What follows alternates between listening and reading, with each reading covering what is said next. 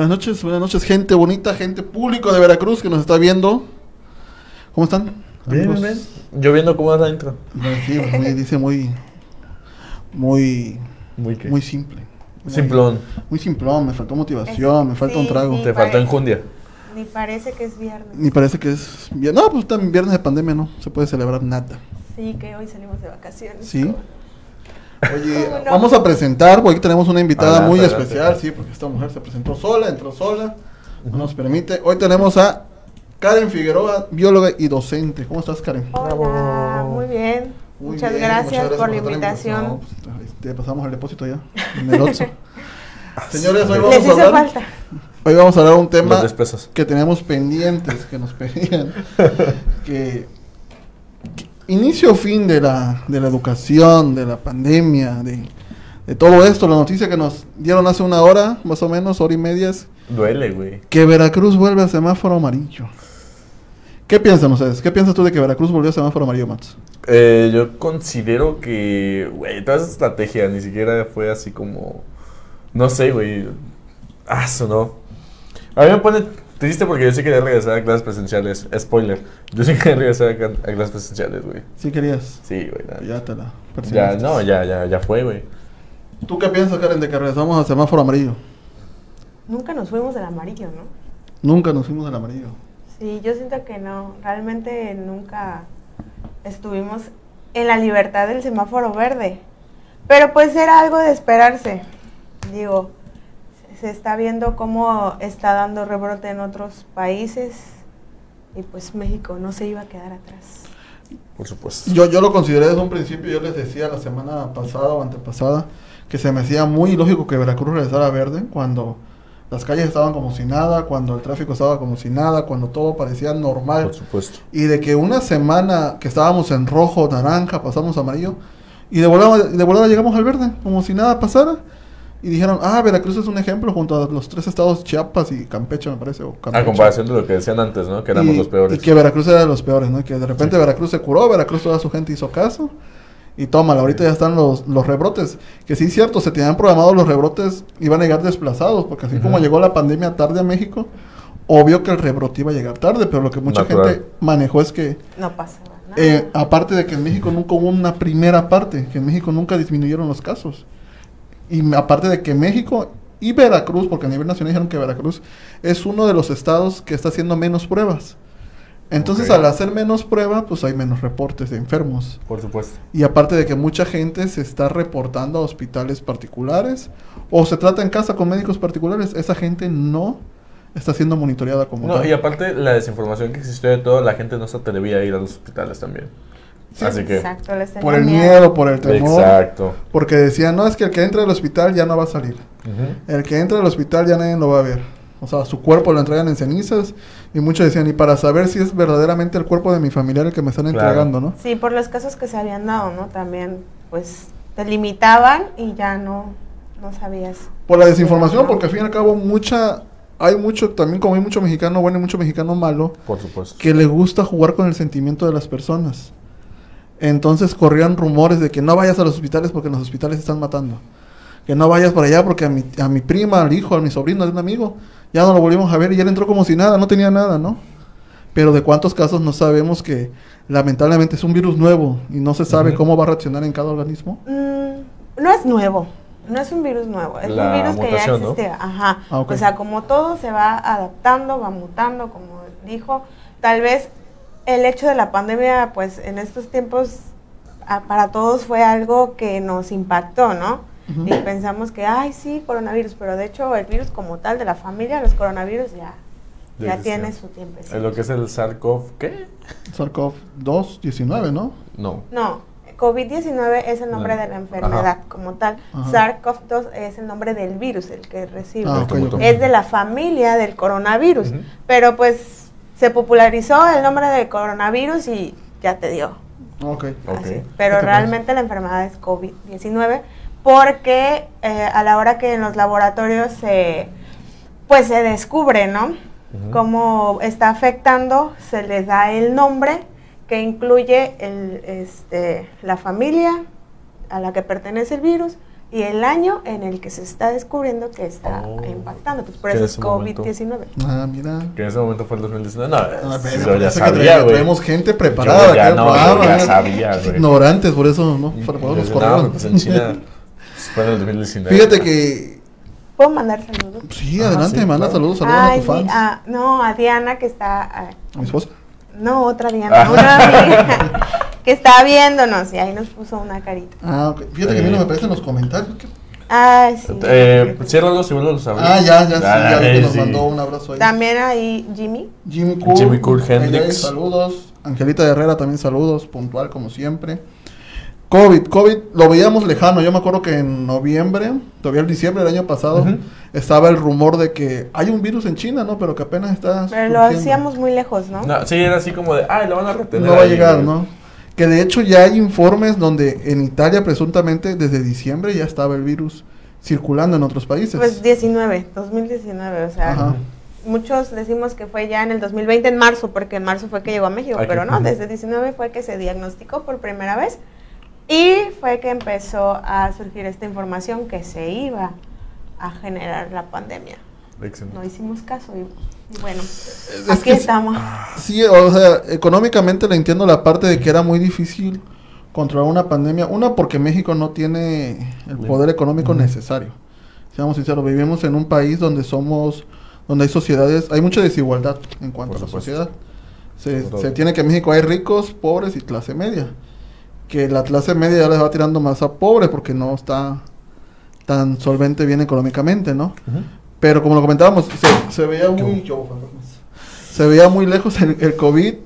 Al fin y al cabo llegó. El, el reporte que hicieron el 14 de marzo es... Me recuerdo bien, se suspenden clases porque Ujú. se atravesó el puente. El 14 de marzo fue cuando dijeron ya no va a haber clases. Vamos a adelantar las vacaciones de Semana Santa, que eran, ¿no? Sí, Sí. primero surgió como que el rumor de que se adelantaba Semana Santa y ya después se adelantó todo. Sí, me acuerdo que salió Moctezuma y dijo, para prevenir esto, porque dijo, va a ser un mes. Primero comenzaron Al con 30 la... de abril regresaba. Exactamente.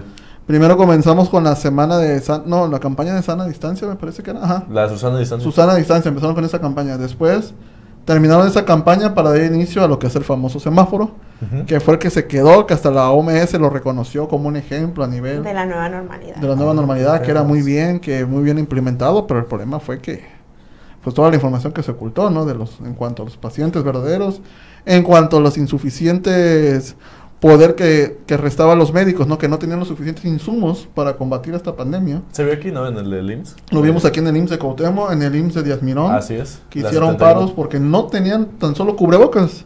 Ajá. No tenían cubrebocas, no tenían batas, no tenían guantes y los que usan los pisitos, que no sé cómo se llaman. Ajá, o sea, no tenían nada. Entonces, imagínense la parte que se estaba enfrentando el- la pandemia, ¿no?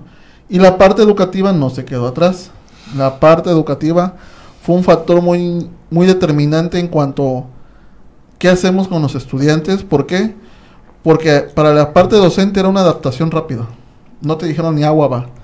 O sea, te dijeron, ¿saben qué? Suspendemos, se van a suspender clases, pero se van a implementar en línea. Pero, ojalá, ¿y cómo? ¿Y qué onda? ¿Y cómo si no estamos preparados, no? Ujú. Si bien es cierto que los docentes no se, por decirlo así, no se achican ni se avientan, pero es realidad que no tenían las herramientas necesarias Por supuesto. para trabajar. Y estamos hablando de los docentes, ahorita vamos a entrar en la parte de los alumnos, Así que es. los alumnos también es otra parte, ¿no? Y también considerar que, bueno, o sea, estamos hablando que docentes hay de diferentes edades, tanto los que estamos jóvenes todavía, Gracias. que nos podemos como que adaptar un poquito mejor, pero pues todavía tenemos en Veracruz muchos docentes que te gusta arriba de los 40, 50 años, 50. que pues a lo mejor todo este proceso sí les cayó que a lo mejor no contaban ni con un smartphone, ¿no? O no sé, o el equipo necesario para poder estar transmitiendo sus clases en línea y también todo este esfuerzo que muchos lo ven como bueno, otros lo ven como, ay, es que los maestros no hacen nada, nada más te dejan tarea y ya. Y luego a la hora de calificar esa tarea, ¿qué pasa, no? O sea, sí entraron ahí muchos factores, demasiado, yo creo que es un tema donde podemos hablar y desglosar todo, ¿no? O sea, docentes en todas las los aspectos. Es que los hay de todo, literal los hay de todo. Hay los que la verdad nunca se acoplaron, los que nunca se quisieron acoplar, porque pues sí pudieron, pero no quisieron, y los que se acoplaron tal cual, así. Bueno, yo lo he visto, ¿no? Es así como de los que en verdad se están rompiendo la cabeza y los que en verdad no quisieron acoplarse. Fue así como de, No no, puedo". yo no estoy preparado para esto, adiós, bye, y yo hago, yo hago como yo quiera con mi grupito de WhatsApp y ya está ahí. Y pues los que pues le hicieron a la lucha, los que se acoplaron fácilmente y los que les costó acoplarse, pero que lo hicieron, o sea, la neta muy chido. Es que aquí hay dos factores y, y seamos sinceros, la educación en México es, también es muy desigual. ¿Por qué? Claro. Eh, sabemos la parte de los docentes de gobierno y voy a ser Ok. muy sincero y hay gente viéndome que son docentes y con todo el respeto y yo yo no soy docente pero trabajo para las para la secretaría como tal y me doy cuenta a veces los los que trabajamos para la secretaría de educación pública nos sentimos protegidos por nuestro sindicato y porque sabemos que no nos va a pasar nada y es una realidad no digo una mentira es una realidad que pasa Sí es cierto que en la educación pública también hay excelentes maestros y me consta que hay maestros que se están enfrentando a esta situación, que están tratando de localizar a sus alumnos, que están buscando las herramientas necesarias, Los pero que también, tienen vocación, ¿no? Ujú. también hay otros maestros que hasta la fecha, en escuelas eh, públicas hablo, ¿eh? que hasta la fecha no se han puesto en contacto con sus alumnos, o si ellos intentaron localizar, ah, ya no lo localicé, pues ni modo, ¿no? Ya ahí vamos. Si bien es cierto, la Secretaría de Educación Pública implementó un plan ahorita de que no se puede reprobar, o si el alumno reprueba al finalizar el año lo podemos pasar. Si el alumno dice, ah, pues sabes que no entrego tarea hasta mayo del año que entra, y entrego todas mis tareas del año, el alumno puede pasar. Y entonces también cabe la parte del docente, pues que te puede desmotivar, ¿no? Porque dices tú, "Puta, entonces, ¿para qué me mato si al final va a pasar? Yo cuando empezó esta pandemia, y lo dije en el- cuando trabajamos en otro programa, cuando estábamos en. Umbrella, yo lo comenté que para mí, ¿qué tan factible hubiera sido que se suspendiera un año de clases? Que se perdiera todo el que se ciclo. perdiera Sí. todo el ciclo escolar. Quizá para, secu- para kinder, para primaria y para secundaria. Básico, nivel básico. Porque el superior, medio y el, me- y el universidad, pues son personas, pues ya adultas, por así decirlo, en su medida, so- son jóvenes que razonan más y pueden mantener sus clases en línea. En la mayoría de los casos. Claro, habrá alumnos que no puedan. Pero el nivel básico, ¿qué tan factible crees tú como maestra que hubiera sido conveniente suspenderlo? Pues fíjate que no lo había considerado como tal, pero yo creo que sí, igual al final de cuentas es como les están regalando la calificación al decir no te vamos a reprobar, es el mismo resultado que si no hubieras estado presente durante este ciclo. Y sí considero que pudo haber sido una buena estrategia, la verdad, porque bien o mal en ese nivel, nivel básico, todavía no estás tan consciente de por qué tienes que ir a la escuela, por qué tienes que tomar ahorita clases en línea, por qué levantarte secundaria a las 7 de la mañana, ¿no? Entonces yo hubiera considerado, sí, a lo mejor perder ese ciclo escolar. Pero bueno, aquí ya entra también no nada más secretaría, también entran los papás. Sí. ¿Qué opinan?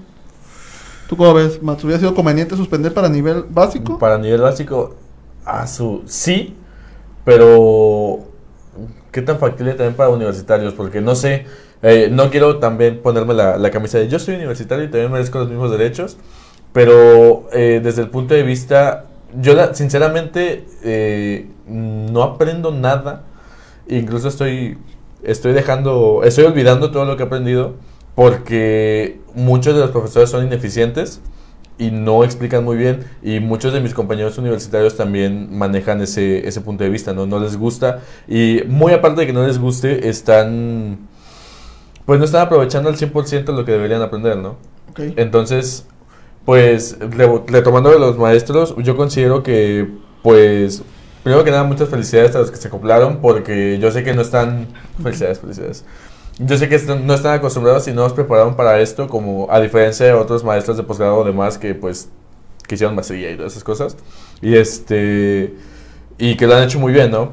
Pero también está ese es que es un es un dar dar, es como alumno tú pregunta, pide, haz, eh, mueve eh, tierra, cielo y mar. Y los maestros también es así como de, "Eh, ¿estás aprendiendo? Neta, sí, ¿no?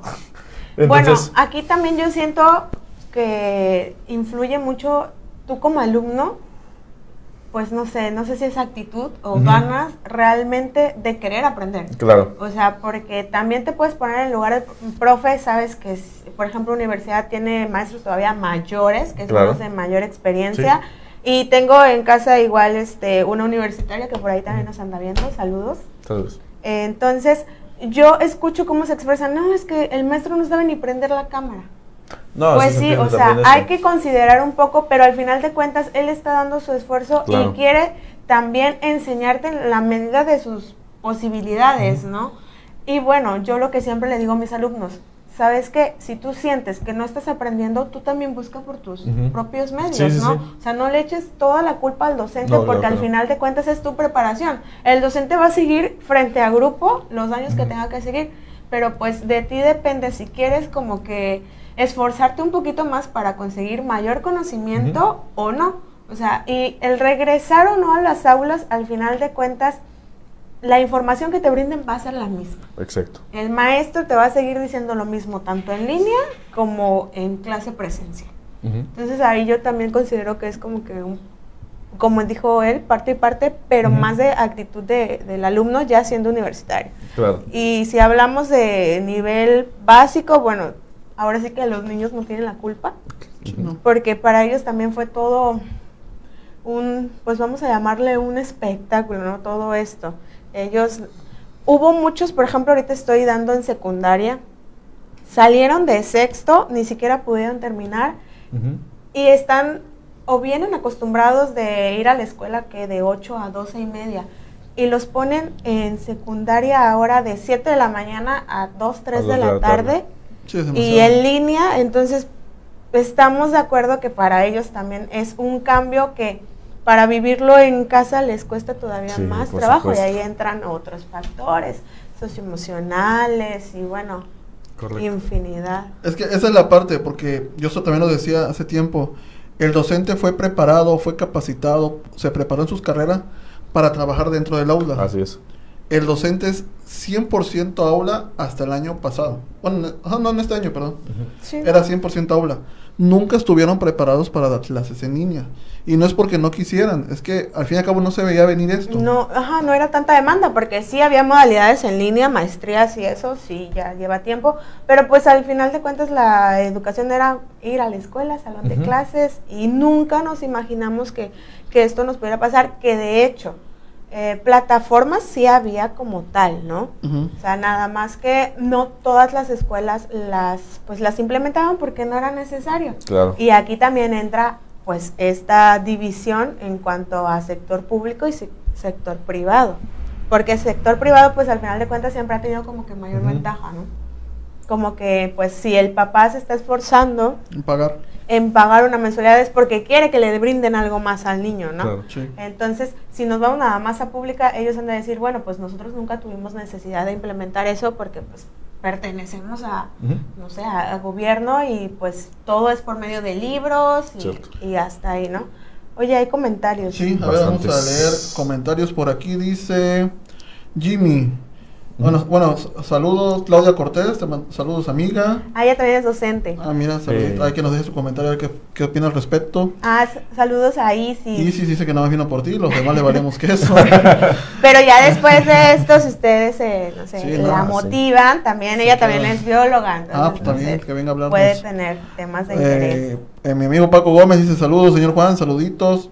Jimmy dice, tiene mucha razón Juan, si nos hubiéramos detenido un año en todos los aspectos laboral, académico en general, y la pandemia hubiera durado a lo mucho dos meses, todos, sin- todos sin salir y resguardados, pero por ignorancia estamos como estamos. Encerrado. Angelita dice, hay maestros que te piden que bajes una aplicación para ahí subir la tarea. No entienden que hay gente que no puede acceder a eso, ya sea porque dejan a los hijos con los abuelos o X cosa. También está esa parte. Víctor Mendoza nos dice, estoy de acuerdo con la opinión de Mats. De- en desacuerdo. ah, En perdón, estoy en desacuerdo con la opinión de Mats. Eh, la Adelante. clase en línea sí funciona siempre y cuando el alumno muestre interés. Exacto. Quizás la comodidad de la casa los hace que sean un poco flojos o no tomen tan en serio las clases. Como los jóvenes de ahora, si les interesa un videojuego, una noticia de red social, celular, investigan hasta como profesionales. Eso sí es cierto. Daniel Fonseca dice, solo nos enseñan a usar la paquetería de Office. Y eso a medias, pero nadie sabe usar a fondo las diversas plataformas. Sí, como tal no hubo una capacitación o algo. O sea, sí hubo varios cursos. Pero pues tú sabes que al final de cuentas un curso en línea pues nunca va a ser lo mismo, Lo mismo. ¿no? Pero es que viene la otra parte, te decían, entra al curso, pero tienes... a- Ah, y tienes que dar clase. Tienes o que sea, dar y clases. aparte tú nos enseñas tu constancia de las 20 horas del curso. ¿A qué horas? O ¿Qué sea, atención le pones, no? y ¿Con qué dedicación? Tienes vida, aparte tienes familia, tienes hijos, tienes no sé lo que tengas. ¿no? Esposo. Esposa. Víctor dice, pregunten a Max cómo sabe de cine, lógico investigando y poniendo interés. Además que nadie lo ayudó, cuando se le pone interés aprende algo, se aprende. Sí, Así es, Burro, es lo que yo decía, ¿no? Néstor Gonés, saludos Juan, mira, él es, me- profe Néstor es director de una secundaria, también a ver si nos puede dejar su comentario Excelente. de cómo están pasando ellos la pandemia, porque te repito, muchas veces en el ámbito de la Secretaría eh, de Escuelas Públicas hay docentes que en realidad pues no se pueden, no les interesa al fin y al cabo trabajar. Hay muchos docentes que sí les interesa trabajar. Como yo decía, la parte de la capacitación nunca hubo, nunca hubo capacitación por parte de la SED, porque tampoco la SED planeó que pasara esto. Se ha implementado telesecundarias y telebachilleratos, pero no se ha explotado al 100. ¿Qué, qué concepto, ¿Qué concepto tienes tú de una telesecundaria? ¿Es para alumnos de qué tipo? No sé, güey. Es que no quiero sonar despectivo tampoco, porque yo vivía cerca de una secundaria y eran los de la zona. Como una zona casi rural, eran por hace años, güey. Era así. Bueno, ¿tú qué concepto tienes de telesecundaria? Pues de, no sé si de bajos recursos, pero tal vez de capacidades limitadas. Exactamente. Yo tengo ese, esa parte, yo lo voy a decir en sociedad de telesecundarios o telebachilleratos son para alumnos que no llevan una calificación de excelencia, ¿no? Como o también depende trabajo. el lugar, ¿no? Porque hay Sí. lugares en donde solamente es telesecundaria, Ajá, fue la también, única sí, opción cierto. y pues adelante. Pero ese proyecto hace tiempo había sido catalogado como muy bueno La por parte, da- por parte de México, que lo implementara la Secretaría. Pero no le dieron seguimiento. O sea, es algo que le dieron carpetazo. Ah, sí, ahí como el docente pueda, ¿no? Y ya él se la lleva. Pero si es de pensarse la educación, yo digo, yo lo sigo sosteniendo, para mí hubiera sido mejor que se suspendiera un año. Porque dicen mucho, es que la parte emocional de los niños, que los niños es convivencia, que los niños es ah, que tienen que convivir con sus amiguitos.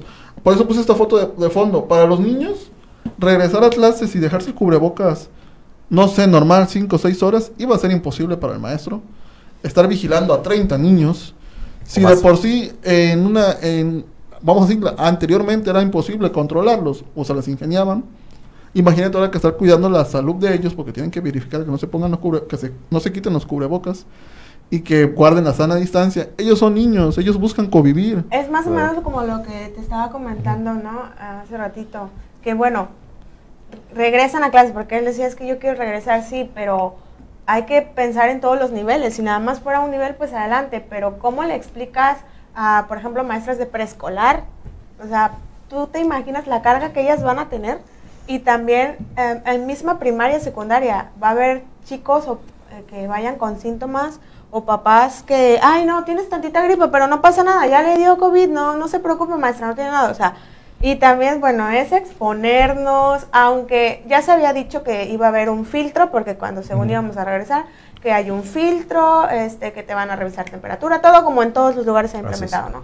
Pero, pues, estamos de acuerdo que no son ni uno, ni dos, ni tres niños, ¿no? Claro. No. Y al final de cuentas, ¿cómo le dices a ellos que a la hora del receso no toques a, Claro. a fulanito No jugando? juegues. Ajá. O sea, todos los juegos prácticamente son de contacto. Entonces también no sé si sea mejor el que, o peor, el que ellos vayan a la escuela y los limiten, o sea, no toques, no hagas, no nada, a que te sigas quedando en tu casita. Y pues ya ellos yo creo que se adaptan. Los niños al final de cuentas se están adaptando a ver la televisión o a estar en videollamada. Es que para ellos es más interactivo, yo siento, tenemos que hacer un estudio, preguntar. Para ellos es más interactivo verse a través de la pantalla con su maestra y verse con sus compañeros, a como tú dices, en presencial va a ser muy difícil que guarden la sana distancia, que se queden en sus lugares. ¿Por qué? Porque al final son niños. Estamos hablando de, De básico, de, nivel base, básico. de preescolar y de, de primaria. Bueno. Ponen que secundaria se puedan todavía poquito más con- controlar. Todavía, porque sabemos que hay muchos alumnos en secundaria que también, pues, los que vienen de primero saliendo. ¿no? Pero, entonces, es un problema que, que la semana pasada nos decía el aún secretario de Educación. Eh, los estados que están en verde ya pueden regresar de clase, incluso los amarillos. ¿no? Pero voluntariamente. Yo se lo dije a, a- te lo dije a ti, Mats, están aplicando lo mismo que hicieron con el sector salud. Ajá. Se están lavando las manos. ¿Saben qué? El sector, eh, ¿qué hicieron primero México? Le dijo a cada estado, ¿sabes qué? Tú te vas a hacer cargo de tu pandemia, tú vas a saber cómo la controlas en tu estado y ya va a ser tu responsabilidad. ¿Qué hicieron los del estado? ¿Sabes qué? Pues cada Municipio. municipio. Cada municipio sabes cómo te controlas y las muertes van a... Porque lo que buscan es librarse de las muertes. Así es. ¿Quién se va a, quién se va a juntar los muertitos? Pues ya sabemos si municipio, si estado o país. Lo mismo hizo Moctezuma, dijo, ¿saben qué? Voluntariamente los papás tienen que firmar una responsiva. Si el quieren que alumno le pasa algo, va a ser tu problema. Bajo responsabilidad del padre. Ajá, y el docente también va a firmar su respuesta Imagínate la- voluntariamente. eh, el, el docente que va a firmar cuando tú, como tú bien lo dices. Tan solo en la secundaria que yo trabajo, en la población de maestros es mayor de 50 años. Vulnerable. Y muchos tienen que hipertensión, que azúcar, que problemas en los riñones, X o Y, lo que quieras.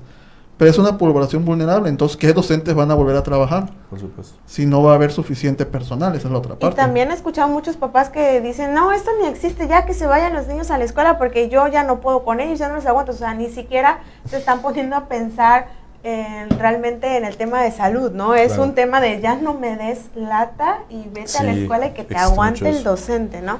Fíjate que, bueno, pues yo veo muchos memes del- en páginas de maestros y luego se meten padres de familia. Entonces, eh, está muy buena la controversia porque los padres de familia juran y perjuran que los maestros no trabajan, que solamente cobran y que son muy pocos los que apoyan a los docentes, hablando del sector público, ¿no? También ah, conocemos, todos conocemos a maestros que sí, vaya, se ganan Claro. a manos llenas este, pues este papel, pero no, no nos ponemos a pensar en eso, realmente todo lo que implica el que si llegan a regresar a clases presenciales, ¿a quién va la responsabilidad? O sea, y si el docente tiene mucha vocación, pues para él, él se va a sentir como que atado de a lo mejor que tenga casos dentro de su salón de clases, ¿no? No, y el temor psicológico, porque al fin y al cabo está normal y si de repente sale un contagiado, ¿te imaginas el temor que va a tener el docente, los niños, la escuela, los, Claro. o sea, los que no estuvieron directo o indirectamente, el desgaste emocional que van a tener porque van a estar a la expectativa de que, ay, si le dio, nos dio a nosotros y, ay, y para que se muestre el virus son siete días más, una semana después. Y, y no, o sea, la, la verdad, O sea, y todos tenemos familia también. Exactamente, o sea, yo me cuido, yo me protejo, yo todo lo que quieras, pero si el de allá enfrente no se protegió, o si el niño no se protegió, pero su familia no se protegió, entonces, ¿qué va a pasar? O sea, es ilógico volver a clases en enero. Yo no creo que volvamos a clases en enero, No vamos a regresar. pero, pero se ve no. muy lejano, ¿no? Vamos a ver por aquí lo que nos puso. Isis dice, bueno, Le respondió ahí a, A a a Jimmy, Jimmy. a ver, dice, "Y, señor Jimmy, no creo que haya durado como tal dos meses esta pandemia, pero estoy muy de acuerdo que quizá hubiera influido mucho en la mejora de todos estos casos. Sin embargo, las, los casos se siguen haciendo Las mal. cosas se siguen haciendo. Ajá, para muestra un botón, ya estamos en semáforo verde. Bueno, Estábamos. estábamos, ya regresamos a amarillo. Es bien dicho que el único responsable del límite de tu crecimiento es tú mismo. Cada quien camina la milla a su manera.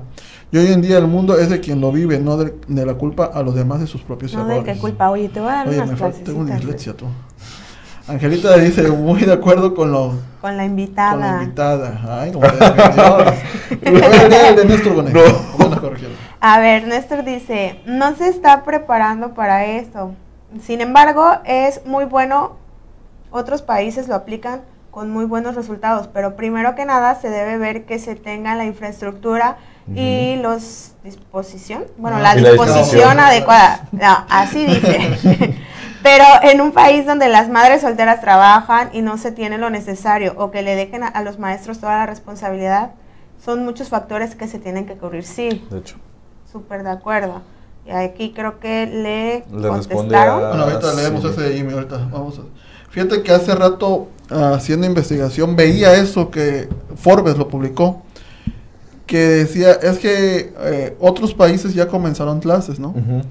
Pero bueno, en Europa comenzaron clases, pero manejan que la población de tres países representa la población estudiantil de solamente México.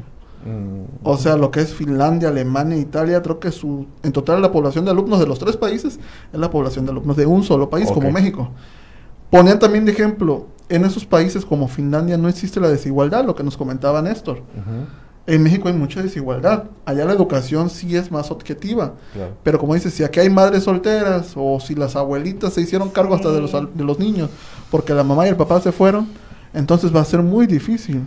Sí, estamos, vaya, no tenemos como que un, un indicador en común, no. O sea, estamos súper divididos y por eso es que está costando tanto trabajo y nos está llevando tanto tiempo también el, pues el poder encontrar como que una estabilidad, ¿no?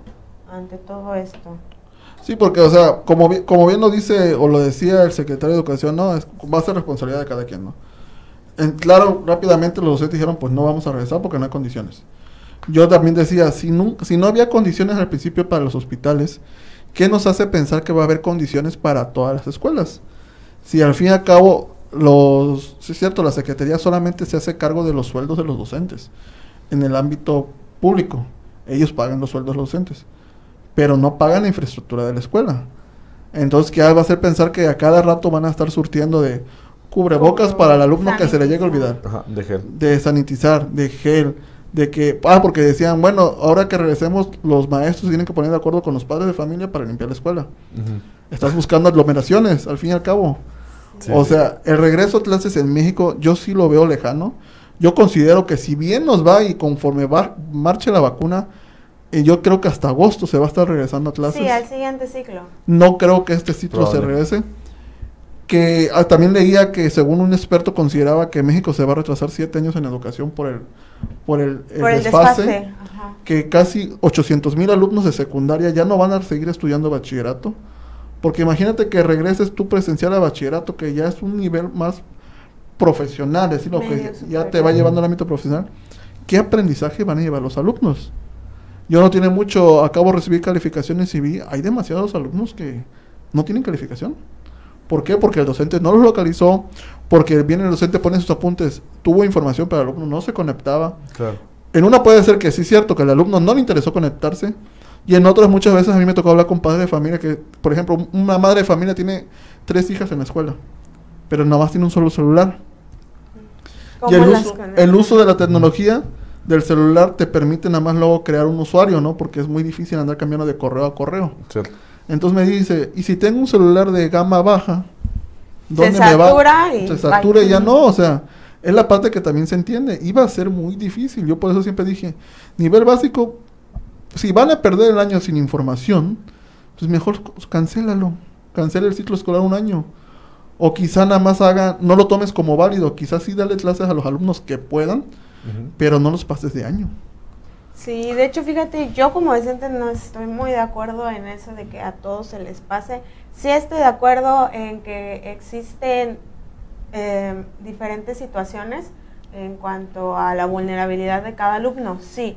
Y en base a esas situaciones, bueno, que no tienes internet, no tienes computadora, se implementaron muchas cosas, que el cuadernillo de la SEP, que con lo que tú quieras, pero al final de cuentas que no te entregó ningún trabajo, que no hubo el interés, pues no tenías por qué pasarlo, ¿no? Claro. Ahí pues no se me hizo justo, la verdad, pero pues al final de cuentas yo siento que esta estrategia la implementaron porque también si ellos decían, pues se pierde el año escolar, bueno, ¿y qué vas a hacer entonces tú como Secretaría de Educación Pública durante todo un ciclo, ¿no? Entonces también por eso yo supongo que fue que no la cancelaron. Y quisieron darle seguimiento, yo creo que no pensaron que demorara tanto. Pero qué tal si nada más era, o sea, pone que cancelar es que no tuviera valor curricular.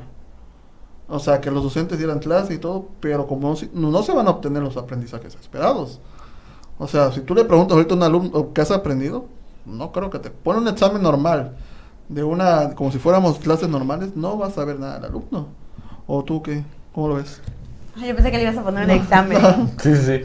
Es que tú lo ves desde, yo, yo mi perspectiva, Yo lo tú lo ves desde- de de- alumno, sí. de la parte de alumno, pero de la parte de universitario. Claro. Y, de, Donde- y privada, sobre todo.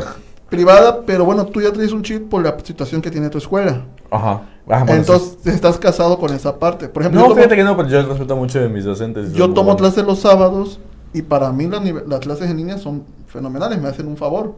Que si bien es cierto, pues se gasta en internet, se gasta en luz, en Por lo que quieras, porque esa es otra parte. El, el internet en México no dio el ancho al principio. Telmex, Sí. güey. Se votaron tanto Telmex, Total Play, Megacable, pero esa es otra parte, ¿no? O sea, Sí, es Por eso te digo, o sea, como te digo, aquí este tema, vaya, lo podemos desglosar y nos llevaríamos muchísimo porque entran muchos factores, no nada más docentes y estudiantes, todo, ¿cómo le hicimos? Sí, sí, no, no, porque te digo, o sea, viene la otra parte, la carga de trabajo. O sea, yo como en la parte de la pública, pues no me, no me puedo quejar, o sea, he estado tranquilo, me hablan, oye, esto y el otro, aquello, pues ahora le va. Lo haces porque pues sabe uno que no hay mucha carga de trabajo. administrativo. Como administrativo. Como docente los comprendo. Pero en el ámbito privado, la carga de trabajo hacia los docentes es mayor. O sea, yo lo sí. veo con, con mi esposa. Termina clases, está haciendo planeaciones, termina, tiene que hacer videos. Que esa viene otra parte. También la sobrecarga del docente. Porque todos nos estamos preocupando en, la- en las emociones del niño, en, las, Ujú. en las emociones de los padres de familia. Pero estamos dejando a un lado las emociones del docente. O sea, porque al fin y al cabo nadie se está preocupando. Ah, el docente puede. Pero. O, no, más bien no te preguntes si puedes, lo suponen, debe de poder. Y te están ¿no? aplicando Claro. la de que si no, y viene la otra parte, también la parte directiva dice, es que hay que ser empáticos, ¿no? Pero pues, bueno, mi turno es de, no sé, un decir, de 8 a 2. Pero no, tu No turno no acaba cierto, ahí. no es cierto. Tu turno acaba a las 12, 1 de la noche, que a veces un padre de familia te está mandando un correo, te están mandando algo. Maestra, perdón, es que no tuve internet y a- aquí está mi actividad a las 11 de la noche. Obviamente, pues se eso. le recibes y todo, ¿no? Pero pues tampoco es sano para el docente, hazlo en domingo, en sábado también. Fíjate que sí ha habido muchos cursos este, para directivos, para docentes, y sí tocan esta parte, pues también de, de la, del bienestar del docente, ¿no? Entonces, sí se les dice a los directivos, porque yo estuve en una, de que también comprendan a su personal, o sea, que Claro. no lo sobrecarguen. Si es trabajo que ellos pueden hacer, bueno, pues que lo realicen. Para que al final de cuentas el docente, un docente que está estresado enseguida se nota. ¿Y quiénes lo resienten? Los Su alumnos. familia. Los alumnos. Ay, Ah, no. Ah. Ah, voy a hacer nada, no mentiras. Eso es después, o sea, pero en, ha- hablando, este, laboralmente hablando, perdón, primero los alumnos, ya después los familiares, ay, lo golpean. Sí, no, Sí, me pegué, ya. ya me quemé solito. Ya. Sí. Pero es que tiene, bueno, sí tienes razón, porque al no tener un buen desempeño el docente, pues obvio que que va a pagar los platos rotos es el alumno, ¿no? Por supuesto. Porque ya estás de malas, porque ya no quieres dar clases, haces todo de mala gana al final de cuentas, eh, y pues a ver cómo, cómo lo, lo solucionas, ¿no? Sí. Mira, dice Jimmy, dice un comentario de Jimmy, dice, señora, con todo respeto, México es un país aventurero que siempre avienta una moneda al aire y dice, a ver qué sale. Se debieron cerrar entradas y salidas del país desde que se supo del virus, así como el gobierno tuvo que brindar todo lo necesario para enfrentar esta situación. Esto pasó porque desde un principio no se creía en el virus y no se asimiló la magnitud del problema. Cierto. Si España, Italia, Estados Unidos y países que son potencia los arrodilló el virus, ¿usted cree que México haría la diferencia? Yo creo que no. Se debió tener mano dura para resguardarnos y hacer lo posible por salir rápido. Hoy todo lo que hay es consecuencia. Es que sí tiene razón De Jimmy hecho. porque a diferencia de México, todos estos países que él puso, ellos sí respetan a la autoridad. México, tú dime, ¿cuándo México ha respetado a nuestras autoridades? Pues hay Pero memes ellos- oficiales. Pero, pero es porque ellos mismos han tenido la culpa. Las autoridades no se han hecho respetar. No se dan los resultados. Pero bueno, dice Angelita, lo peor es que muchos padres sí van a aceptar el enviar a los niños a la escuela. Si hay unos que ya están organizando las partidas de rosca, imagínate. Ay, las posadas. Abraham dice, ¿es verdad eso que deben firmar los padres una carta responsiva de hacerse responsable a los niños si se llegan a enfermar en la escuela? Disculpen, es que apenas estoy viendo el vivo. Sí, Sí. ya es responsabilidad del padre. Si tu hijo se enferma, pues ya es tu problema por haberlo mandado. Dice, saludos también por ahí, Eric, que nos está viendo, Bichiki. Néstor dice, se gasta mucho dinero en libros de texto, que con, con eso alcanzaría para dar a los alumnos una tablet con libros y actividades cargadas ya. Ah, me faltó mi invitación, Juanito. Perdóneme, profe. Pero tiene razón Néstor. Mucho se dijo de que, ¿por qué en vez de los libros de texto no mandaban tablets? Pero el problema es que ya los contratos de libro ya estaban.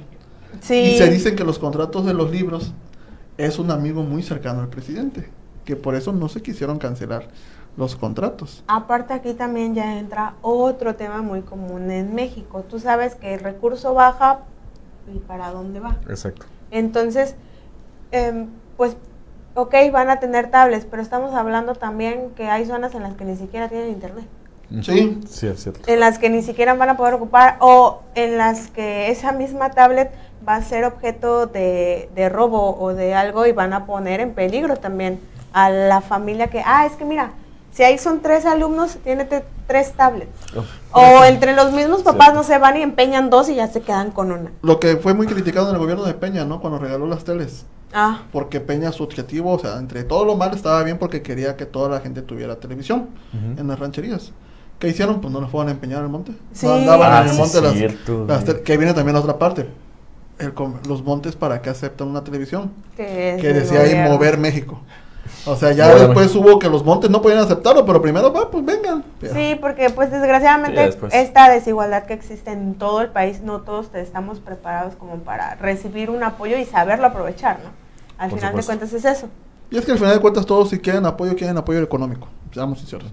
Nadie, nadie va a querer, ah, que me dé una tablet, como dices tú, ah, pues mejor voy y le empeño. Claro, y me quedo con O sea, bonito. toda la mayoría, seamos sinceros, la mayoría quieren y total apoyo pierde el año, ¿no? O sea, también va O mucho sea- del pensamiento de cada, pues de cada padre de familia, porque si a lo mejor el chico sí quiere seguir estudiando, pero pues muchas pues. veces el mismo papá es el que no, no, no, no vayas a la escuela, no, te vas a enfermar. Sí, También los hay, qué feo. Sí. Es que tenemos Sí, de los todo, hay de todo. de todo, de todo. sí, porque como dices, hay mucho padre que se entiende porque, pues, lo conocido son madres solteras o muchos padres trabajan las, las- todo el día, 12 horas. Y para ellos, pues la escuela era como una salvación para, no salvación, sino, bueno, dejo a mi hijo, ya de rato veo quién viene a buscarlo, ¿no? Ujú. Pero ahorita es para que aprendan a valorar también el trabajo que hace el docente. Porque como dices tú al principio, nunca se valora el trabajo del docente. Siempre dice, "Ah, es que el docente cobra bien y el docente está ahí para cuidar a mi hijo y para hacer lo que yo diga. Está cobrando sin hacer nada. Pero ahorita se dan cuenta en realidad de, de lo que hacen. También me da parte, es que no dejen mucha tarea. Es que ya trabajan en clase, pero sí, pero recuerden, padres de familia, que lo que se hace en clase es como si se viera en la escuela. Y aparte se tienen que llevar tarea para su hogar. Cierto. A mí me da mucha risa porque luego reciben, bueno, se reciben, bueno, ¿tú cómo lo ves? Cuando recibes una tarea a la una de la mañana, ¿quién crees que la hizo? Depende. Mis alumnos sí la hacen a veces. Bueno. ¿En qué nivel? ¿En, En qué nivel estamos hablando? Ah, en primaria, no. ¿Tú crees pues, que el niño va a estar despierto a la una de la mañana haciendo su tarea? No, depende también. O sea, si el padre de familia salió a trabajar a las 10 y a esa hora pudo empezar a hacer la tarea con el niño, puede ser que sí, un 80%. Pero no, pues realmente es a la hora que pudo el papá solito y lo envió y ya para que le pongan el puntito de que sí cumplió al niño. ¿no? Sí, o sea, dice por aquí. Aquí hay controversia. Sí. Dice, señor siempre. Jimmy, Es- en ningún momento dije lo contrario. Yo me refería a que una pandemia mundial jamás duraría dos meses, No. como lo comentó al inicio. Por otra parte, estoy completamente de acuerdo con usted que en todo esto que estamos enfrentando es el resultado de una responsabilidad como país. Exacto, entonces ya todos estamos de acuerdo, Sí, ¿no? todos Sí, sí, porque no me gusta, no me gusta la controversia. No, y pero es que- quedar mal. Ah, no, no, al fin y al cabo, o sea, se entienden los puntos. Jimmy decía es que quizás si nos hubiéramos quedado encerrados terminaríamos antes. La verdad es que nunca vamos a saber cómo se quedó esta pandemia. Porque como lo dices, si las grandes potencias metieron mano dura y la están sufriendo ahorita, pues México, que no ha metido mano dura en ningún... O sea, vemos fiestas, vemos... Yo no me quito lo que hicieron en Independencia Peatonal. Es un buen proyecto, pero no era el momento. Exacto. Es que Y- también ya los comercios ya estaban pues desesperados. Viene la otra parte. Te digo, lamentablemente, en México no da, si tienes un negocio es para ir solventando el día al día, no es, no es que te alcance como para ahorrar y para decir, ah, ya tengo mi fondita. Tan solo mi mamá tenía una fonda y tuvimos que cerrarla porque no nos dio. Para la renta, pues no llegaba Qué gente. triste. Otra para cuidarla a ella por la cuestión del COVID, ¿no? Pero dices tú, bueno, pues económicamente sí nos pega. Tan solo vamos a Independencia, ¿cuántos locales no hay en re- se renta? Pero ahorita vamos a Independencia y Sí. Independencia está lleno. A mí me corrieron de dos trabajos y nada más uno me pagaban. Imagínate. Entonces, es una, es una serie de, de controversias. Siempre va a ser la parte de que es que tengo que salir a trabajar porque si no, no como. Es entendible. Pero mínimo salir con responsabilidad, ¿no? Dice Rafael Jaco Melara, ¿ustedes qué opinan del regreso a clases? Jaco Melara. ¿Tiene un hermano que se llama Valdemar? No, sé. No sé. Envíate su perfil. Este, dice que si tiene un hermano que... Yo ¿Qué opino opinan? que Para, para nivel básico, no. Y nivel medio superior que siga en línea. De nivel medio superior en adelante. En línea. No, pero dice Eh, del regreso supongo. a clases, ajá. No, ah, no, yo digo que no. Que no. No. No, yo tampoco. O sea, yo como docente, la verdad, el regresar presencial no, no es opción. Ni voluntario ni nada, no es opción. O sea, creo que son más desventajas que ventajas. Entonces, no lo considero para absolutamente nada. Híbridas para, para nivel superior, Mm. para universidad, ¿no? Es que vas a hacer movimiento. O sea, pone que tú te cuides, pero no sabes si tu compañero en verdad se cuida. O a la hora del transporte, ¿no? O sea, las universidades tenemos también muchos chicos foráneos o Cierto. algo, entonces también implica que ellos, si están en casa, que en una localidad que ahí es donde menos contagios hay y vengan acá, o sea, hablando, no sé, de Veracruz, Puerto, pues también es una inseguridad. Tal vez se podría llegar a considerar en universidad para los chicos que están como que en últimos semestres, ya ves que son prácticas, porque también, o sea, hay que pensar eso. ¿Y ellos qué experiencia van a llevar? O sea, ¿cómo se van a titular? ¿Cómo van a terminar la carrera cuando las últimas materias que llevan, los últimos semestres, que a lo mejor son las más pesadas, son las de que tienes que estar en laboratorio o que tienes Claro. que estar en campo, dependiendo lo que sea? También pues hay que checar eso. Ahí se mediría, no sé, por nivel de, de importancia o no sé cómo se podría llamar. Pues sí, yo, yo lo veo complicado, sí, o sea, regresar a, de manera presencial, no, yo digo que hasta agosto. Porque como vemos lo mismo, si tú te cuidas, pero no sabes si tu compañero no se cuidó, como dice Karen, el hecho de que si, un decir, yo vengo de la sierra, de, no sé, Songolica y allá no hay contagios, y vengo yo y me enfermo, imagínate, y, y luego en llego un fin de allá semana que me vaya. contagio todo Songolica, Sí, pues... Y es que eso fue lo que pasó, o sea, realmente eso fue lo que pasó en los rebrotes. Sí. Al final de cuentas empezaron a, a dar acceso a otros lugares en donde hubo más movimiento de gente y personas que no estaban este pues contagiadas o que tenían muy poca probabilidad, pues al final de cuentas. Al fin y al llegó. cabo, eso fue lo que pasó y lo que se está quejando que hicieron España. Italia, Francia, Corea me parece, que ellos decidieron regresar a clases presenciales y ahora están lamentando muertes de docentes y hasta muerte de alumnos. ¿Por qué? Porque se precipitaron a decir, sí, vamos a regresar porque hay que activar la, la parte de la eco- economía, por así decirlo, y porque los estudios de los niños, ¿no? Pero sí se dieron cuenta que fue una parte errónea hacerlo, porque se contagió sus alumnos. Vamos a leer más comentarios, dice Eso. por acá. Eh, Angelita Herrera. Angelita, bueno, dice Néstor, estaba ya el proyecto de México conectado de eso lo- y lo dejaron, ¿sí? Se descuidó esa parte de que México se iba a tener todo internet. Angelita de Herrera dice, creo que depende del maestro, porque tenía una maestra que encargaba bastante tarea y cosas que no eran para un niño de kinder. Y allí estábamos los padres haciéndola en la madrugada para enviarla. Y nos cambiaron la maestra y la actual no encarga tarea, solo la que hace niña. Es que ahí depende de cada docente su forma de trabajar, porque también hay que ser empáticos con el padre de familia, ¿no? Dejas una tarea para que el alumno la haga, pero hay que ser consciente que tanto dejas. Jimmy dice, sí, a lo que me refería era que somos indisciplinados, debíamos entender que vale más perder un año que perder la vida. Un año, ajá, un año de mi imagino de estudios, un año Sí, que un año perder la escolar, vida, ¿no? saludos. Quizá tiene razón, dos meses no, pero si hubiera solo llevarnos tiempo que, que, que ya llevamos. Exacto. Daniela dice, ah, mira, mi amiga Daniela Montero dice, la gente está muy relajada en cuanto a las medidas de seguridad. La Ciudad de México es llegando a su máxima capacidad de ocupación y están empezando a enviar personas a hospitales de Puebla. Cuando en Puebla empiece a llenarse la ocupación, adivina a dónde los van a enviar. Sí, cierto. Para acá. Ayer Ah, nos daban una plática en el hospital 14 sobre eso. Y sin contar a las personas del propio estado, los cuales ya empiezan a ser significativos los ingresos en estos días. Buen punto, a la hora del transporte público en los carros se ponen hasta el tope para entrar a la escuela. Ay, eso siempre va a ser. Sí, Oye, sí, quiero a mandarle saludos a Rosalío que nos está viendo, también es un compañero de la uni, y a Alberto Osorio. Saludos. Eso. Compártanlo, compártanlo. Cheers. Compartan y comenten ahí, a ver qué piensan ustedes.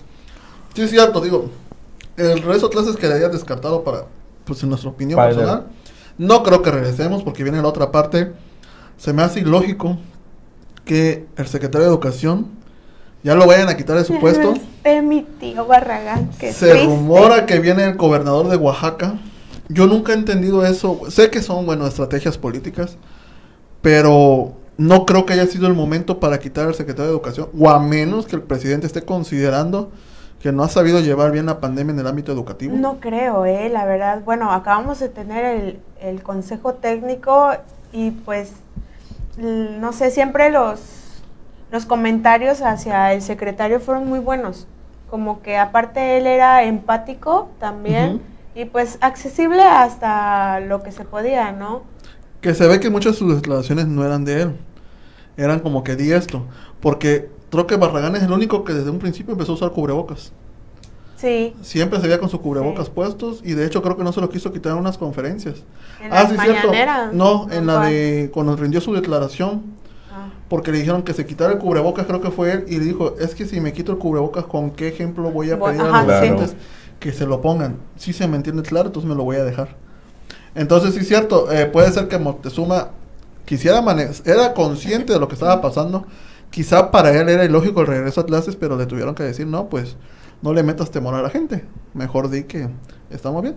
Tan solo nos hemos dado cuenta en cuántas mañaneras el presidente no se ha contradecido con el secretario de Hacienda, con la secretaria de Gobernación, con el mismo López Gatel. Entonces, pues no mames. o sea, Ya déjalo. Si no, Eso. yo en ese tema no me quiero meter. No, ya déjalo. Eso de que lo quitaran a, a Barragán de, de la Secretaría de Educación Pública está muy raro. Pues en este momento Más, ajá, más por el momento, ¿no? Más que nada O sea, que el movimiento estamos es por lo que estamos pasando. una era donde no se sabe. Entonces va a llegar otra persona. ¿Qué ideas va a traer? No sabemos. O que él sí vaya a decir, no, pues sí, se regresa a clases. Y se vaya a aferrar. Aquí al menos en Janssen ya se lavó las manos y dijo, sí es cierto, dijo que, que el semáforo es en verde, pero, pero, no, pero no está todo el estado, tienen que estar todo, todos los municipios. O sea, ya como que dijo, no vamos a regresar en clases. O Janssen dijo, yo no me voy a meter en broncas. Y hasta que no estén todos los municipios en verde, es como vamos a regresar en clases. Mientras no. A ver, Entonces- aquí hay comentarios. Dice Jimmy, mi hija es de kinder y sí, a veces son las 3 y a esa hora estamos haciendo tarea, pero Ah, respetamos y la enviamos al otro día en horario escolar. Gracias, sí, bien, porque es que sí hay papás conscientes, Sí. ¿no? También hay docentes que son padres y también tienen que hacer doble labor.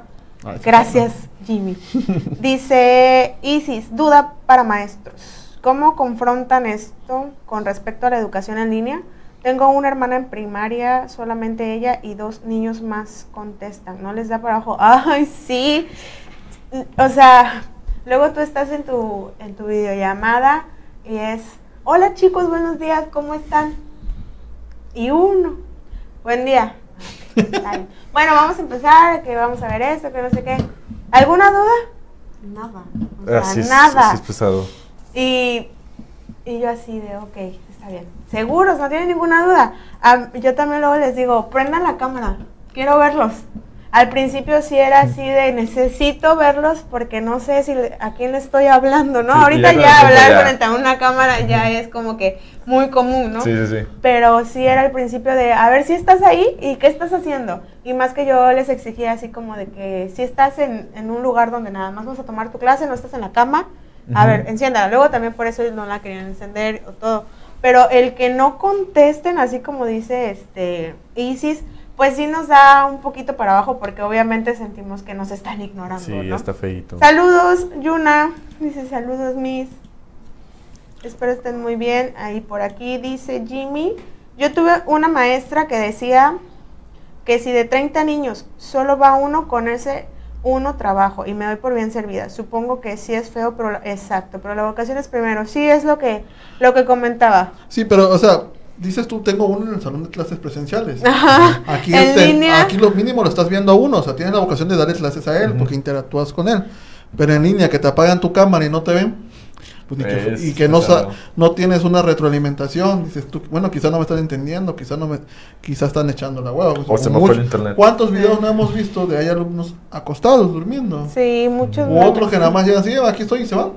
Y nada más dejan la llamada. Otros que hasta andan en la playa de vacaciones cuando no son vacaciones. Sí, ya Entonces, sé. o sea, sí es parte de que la empatía con el docente, ¿no? Porque estás, a ver, Juanito, ¿estás? Bueno, Oh, a ver. Sí, yo he ah, sacado, yo a he sacado a varios, ¿eh? De que de la nada, pues no, es que no sé si por la edad o algo, yo me las, me las masco.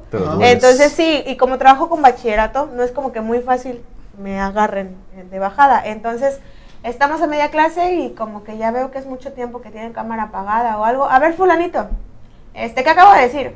Y un silencio. Ok, sale, no Sí, estás en la videollamada y todo está grabado. Este, y no contestan, no estás, bueno, te voy a sacar, ¿eh? Y que escuchen todos, te voy a sacar, luego no quiero que me publiquen en Facebook sí, de sí, que sí, la sí. maestra loca te sacó nada más. porque- Viral y todo demás, Sí, sí. sí, sí. No estás contestando, ¿eh? Y ya luego, sí, maestra, perdón, es que fui al baño, fui a tomar agua. O sea, también hay muchos que realmente, pues ya están cumpliendo por cumplir, pero pues... Sí, a veces como docente también te, te desmotiva un poco. desanima, sí. Sí, bastante. Que, que viene otra parte aquí que nos com- comenta Danaya, dice, los niños chiquitos se apenan por tener a los papás a un lado, cuesta trabajo que participen. También, es, la chancla, también es otra realidad, ¿no? Que tienes a la mamá y quieres o no, los niños pues se alejaban de la mamá y podían ser un poquito ellos, por así decirlos. Pero al tener a la mamá ahí, si, le- si contesta el alumno mal, Sí. pues ¿qué va a hacer la mamá primero? Un pellizco o algo, ¿no? Sí, sí, sí, 7 por 5. Entonces sí, es muy, muy difícil esa parte. Dice, ya Jimmy ya mandó, mandó una carita. Ya está feliz Jimmy. Y ya ¡Eh! Todos felices. sí. Dice, Néstor dice, por desgracia no se puede hablar de esto sin meternos en política. Y esto influye en esto un 100%. Sí, bastante. Sí, eh, la parte de la- los intereses, los intereses. La polaca. Eh, la, hablando, por ejemplo, ahorita de la vacuna, ¿no? Que fue criti- criticó ahorita Broso y Loret de Mola, ¿no?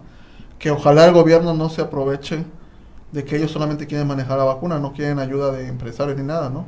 Por cuestiones políticas. Bien o mal, pues bueno, yo digo, si considero que el gobierno maneje la vacuna, pues puede ser para regular un precio, porque sabemos a veces que las farmacéuticas se van a elevar sus precios Sí, en cuanto a la vacuna, ¿no? Pero también las declaraciones de él como que sembrar ese bichito en la, en la población, ¿no? Para decir, ay, o sea, Sí. todo es política, lamentablemente en México. En México, lamentablemente, todo es fines políticos Muy y es un bien, influenciable. un bien común. Saludos, Dylan. Gracias por vernos. Ok. Jimmy dice, es cierto, debe ser duro para ustedes ya que se está haciendo un sacrificio y sumándose al esfuerzo. Gracias a los profes que apoyan y hacen lo posible para instruir a sus Sí. alumnos. Y la verdad sí es un esfuerzo por parte de los docentes, porque hay muchos docentes que también, muchos na- no tenían la, muchos nada más van con el celular. O teníamos una muy básica. o tienen una lab, o hay, o hay muchos Te docentes incluiste, que. Sí. que al fin y al cabo sí son, son buenos para hablar o para orar al público, pero que o no la cámara a muchos los impone. Sí, güey. Entonces no están acostumbrados a hablar frente a una cámara. Y como dices tú, están acostumbrados a hablar y ver reacción. Yo, sí, yo, o sea, a mí al principio me pegó bastante, no por lo de la tecnología y eso, a veces también se me, se me va la onda, ¿no?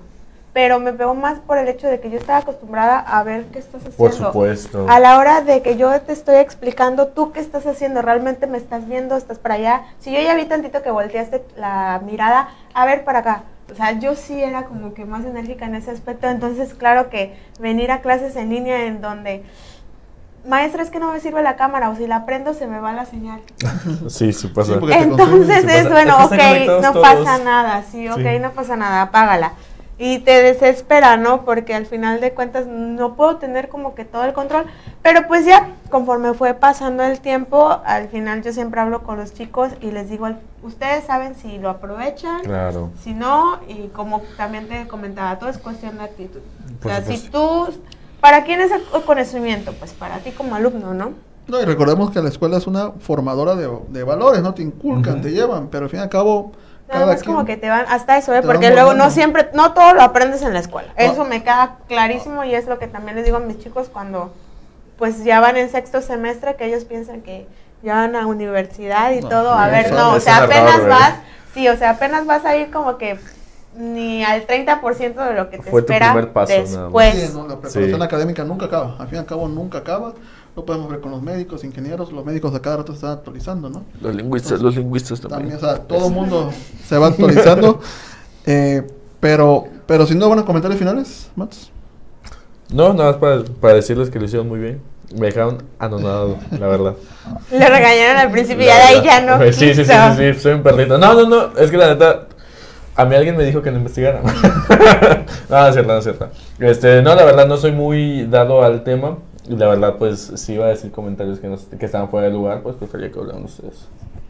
Pero tú como alumno quieres Sí, no, da tu punto de vista. Yo sí quiero regresar a la escuela porque, eh, bueno, como alumno me gustaría porque, o sea, literalmente no es como que me distraiga muy fácil o como tú dices, eh, pues sí, me interesan muchas cosas y estoy ahí, pero de repente veo, no sé, mis maestros sí están medio, medio raros a veces. Esas son las actitudes de repente. Bueno, y después de ya tener esta plática y a, y a lo mejor escuchar mi punto de vista para que sean un poquito más empáticos y eso todavía sigues queriendo regresar. No, yo creo que ya no. no, no, no. Mi labor aquí ya terminada, Sí, sí, sí, ya me, me, me, me mató. Es No, que- pues ya no. La neta no. Entiendo tu parte de que... Sí, güey, soy, que- mucho, soy, soy muy visual e interactivo, güey. O sea, es- tengo que estar ahí y sentirme en el mood. ¿Sí me entiendes? De, de alumno y estar ahí. Aunque, aunque me vean con cara de huele pedo, ¿no? Pero estar ahí. Sí, y es que quizá tú absorbes el conocimiento de otra manera. de otra manera y quizá pues tus docentes no estaban preparados para llevar clases en línea, que no es un Exacto. frijoles al huevo, ¿no? Sí. Entonces es mucha preparación. Quizá que ellos se frustren, a ti te frustra y por eso es que no Sí. te desesperas, ¿no? Se entiende esa parte porque es parte de la parte emocional que decíamos. ¿Cómo, Así cómo- es. Oye, este cómo comentario dice sí. Angelita, hay mamás que son bien intensas y les pegan en la clase o hay niños que no quieren trabajar porque tienen miedo de que la mamá les pegue en ese momento si lo hacen mal. Sí, no, hay- de- no dejen que el alumno cometa el sí, error, están así. entonces se ponen como gatos. Y dice Sí, Danae, así es, como dijo el productor, no son libres. lo sabe, lo sabe. Dice Ana Fabiola, felicidades profesores por tratar de sacar adelante a sus alumnos y permitir que entren a sus clases y a su intimidad. Gracias por su esfuerzo. Casas. Porque te estabas burlando de Juanito. Es- dice casas, dijiste clases. Casas. Dijiste clases. Ah, bueno, las clases, las clases. Las son en la casa. no me vas a ganar. Juanito, Sí. te estaba ayudando.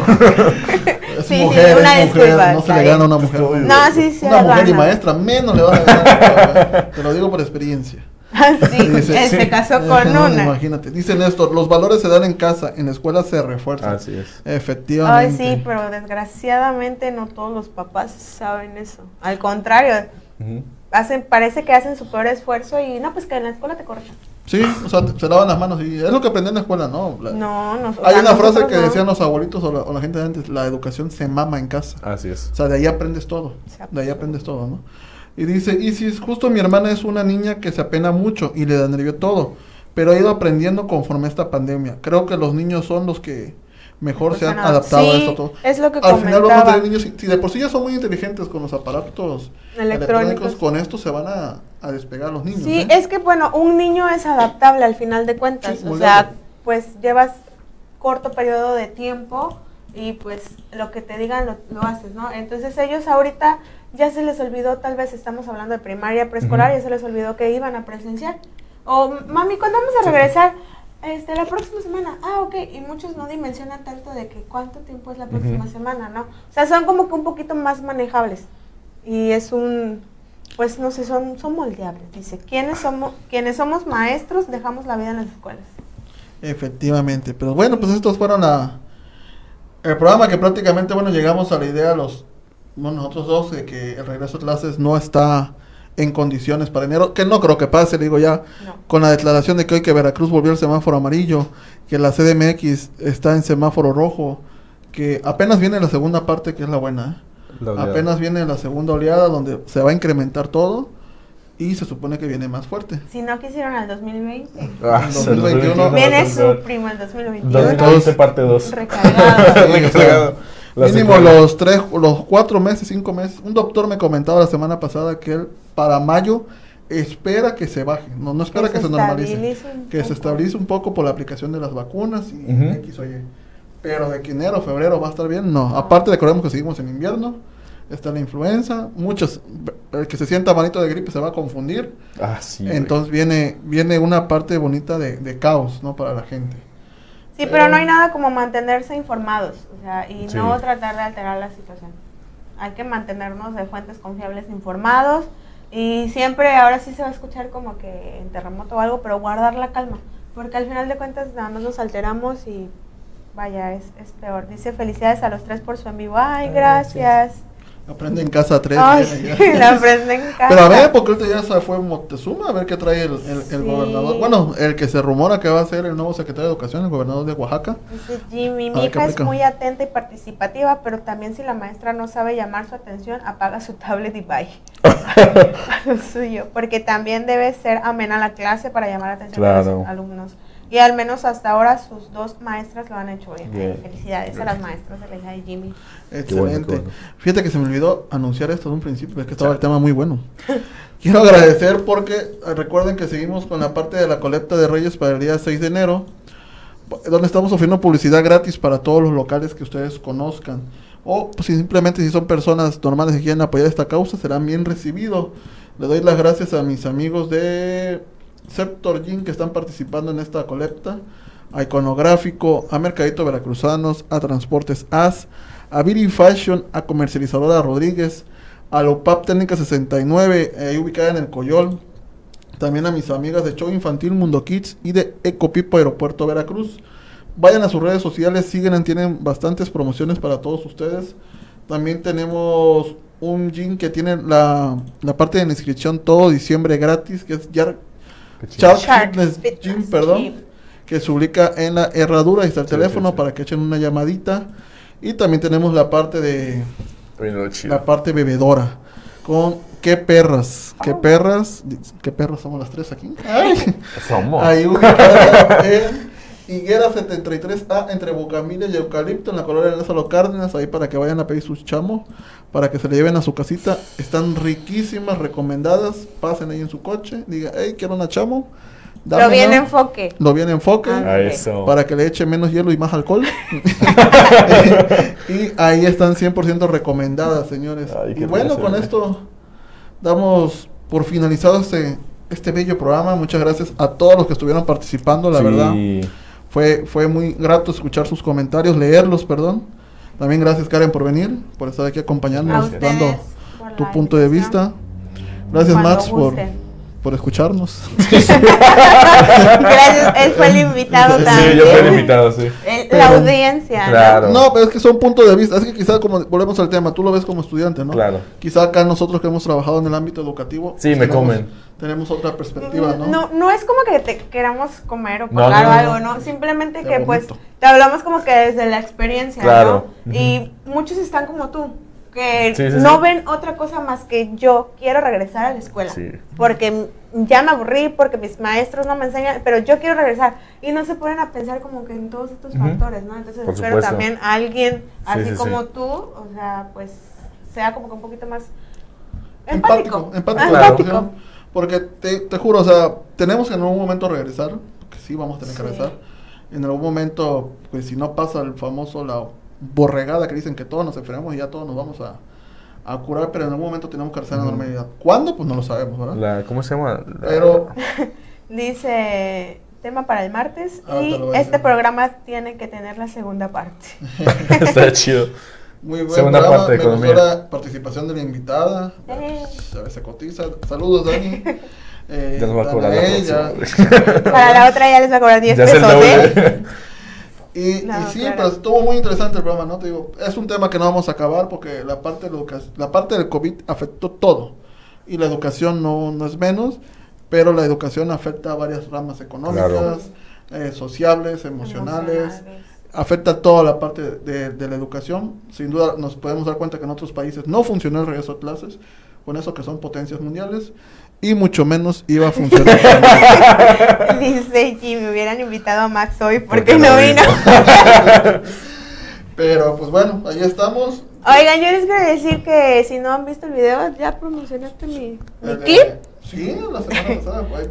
No, pero de todas formas, este, si no lo han visto, váyanse un poquito más abajito a la página. Eh, fue nuestra, pues nuestra primera colaboración, ¿no? Y la idea es que sigamos haciendo más como ecotips o cualquier Sí. tipo de información que al final pueda ayudarles un poquito, ¿no? En su día a día. Igual si tienen algún tema que les interese, que quieran saber un poquito más, con gusto, ustedes escríbanos aquí y, y lo hablamos. Sí, sí, cualquier tema de, de, de aprendizaje que quieran saber, ahí hagan las preguntas a Karen, ahí está su video, la verdad que la huella ecológica es algo que yo desconocía, pero pues aquí Karen ya me Y que estoy generando, dice, que no sabía ni estamos- cómo se llamaba. Estábamos ahí viendo muy bien y vamos a seguir viendo varios varias cápsulas, una por semana ahorita, Sí. la semana que entra les vamos a subir otra Venga. para que no se aburran y vamos a tratar de, de hablar de, de este tema, darle más profundidad para, para abarcar otras partes, ¿no? ¿Del martes qué vamos a hablar? Eh, los narcosatánicos de Matamoros. Ahí sí va a hablar Mats, ahí sí yo me quedo calladito. Sí, Ahí sí yo no vengo, no Sí, se sí, preocupen, sí, sí. ya va a poder Ya, tener escena. me robas Ay. cámaras. Sí. Narcosatánicos de Matamoros. Matamoros. Matamoros, va. Matamoros querido. Ahí está tu Media hora más, porfa, está muy bueno el No, tema. ya nos vamos. Ya, me van a- no, me van a ya. Le bajar- regañan si no llega me- sí, temprano me a van a su bajar el casa. Switch, aparte ahorita. Tenemos que pasar por el pan. No. Bueno, señores, nos vemos, nos despedimos. Cuídense mucho, usen su cubreboca, agarren su gel antibacterial, cuídense demasiado para poder llegar todos, pues mínimos al 2021, para poder estar todos en familia. No hagan posadas, no convivan. Bueno, convivan con su núcleo familiar, pero Sí. no vayan a invitar al vecino, a la comadre. Y no echen No cierran las calles. no cierren no las calles y exactamente, no echen cohetes porque se espantan los perritos, Los- los gatos y se espanta Mats. No, yo no. Dicen que Oye. se ven muy guapos con estas camisas, con todo respeto. Ah, con mira, pues, ya. venga. Ya hay presupuesto. Ya. Ahí aquí está. Lo llevo en el corazón. Aquí está enfoque. Muchas gracias a la Secretaría de Educación Pública que me pagó mi aguinaldo, por eso. Que las Y de ahí compramos. salió. Sí, de ahí salieron. Pues, ah, qué chido. Eh, Víctor, si me estás viendo ahí, si quieres ahí. Ya sabes. que- Aquí puede estar. Aquí puede estar Aquí está, puede estar. comercializadora Rodríguez. O tu nombre. ¿No? También pudiera ser. Sí. Juan ser. Herrera. Juan Herrera. Está chido. Juanito. Juanito. Uf, los narcosatánicos. Uf, los Ay, narcos. me da miedo eso, ya ese programa te lo va a tirar solo ese mendigo. Adiós, nos vemos la Nos próxima. vemos. Bye.